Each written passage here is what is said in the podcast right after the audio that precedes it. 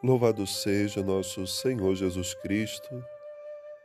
Irmãos e irmãs, depois de termos celebrado a exaltação da Santa Cruz, hoje voltamos novamente o nosso olhar para aquele momento da crucificação de Jesus.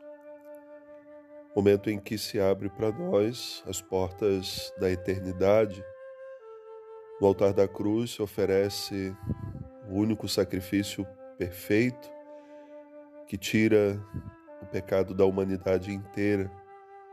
É o Cordeiro que dá a sua vida para a nossa salvação.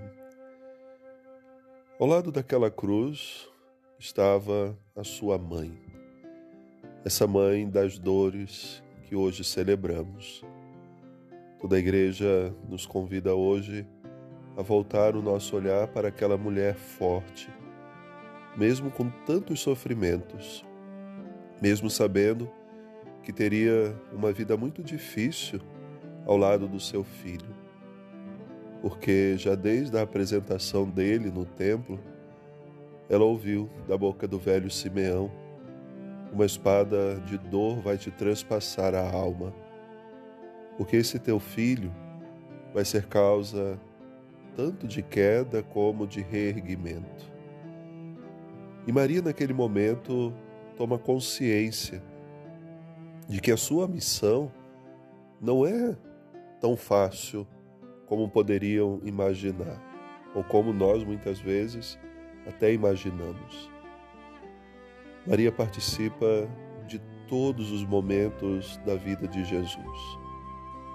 Ainda antes do seu nascimento, na hora do parto, Celebra a alegria de contemplar Deus deitado naquela manjedoura.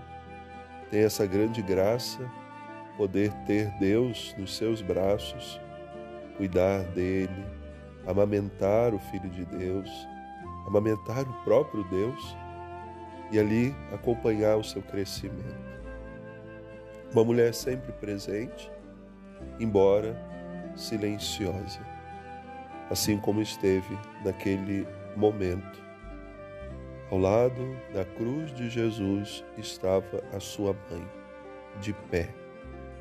Esse estar de pé significa a firmeza, a fortaleza que Maria tinha diante das grandes lutas e diante dos sofrimentos, que são virtudes que nós precisamos pedir a graça de imitar.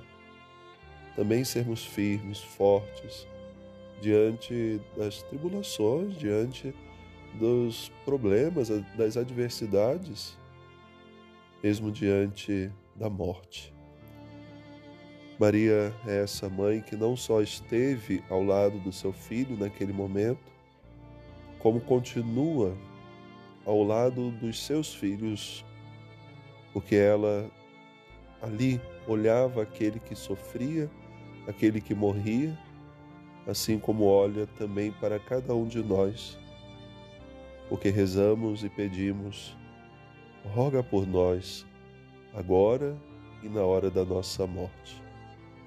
Então, Maria, ela participa da nossa vida e é sempre uma graça poder saber que Maria está também ao nosso lado, nos momentos felizes, mas também nos momentos tristes.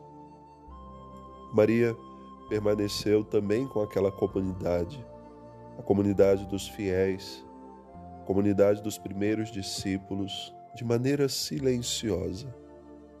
Temos poucas palavras de Maria na Sagrada Escritura e temos menos ainda, sobretudo, relatos sobre ela depois da morte, depois da ressurreição de Jesus. Mas esse silêncio não é de ausência, é silêncio de contemplação daquilo que Deus tem feito na vida da humanidade. Então, Maria continua silenciosa, ao lado de cada um de nós, das nossas cruzes, para nos ajudar a sermos fortes, firmes. Peçamos a sua intercessão hoje, que ela nos ajude a caminhar sempre. Deus abençoe.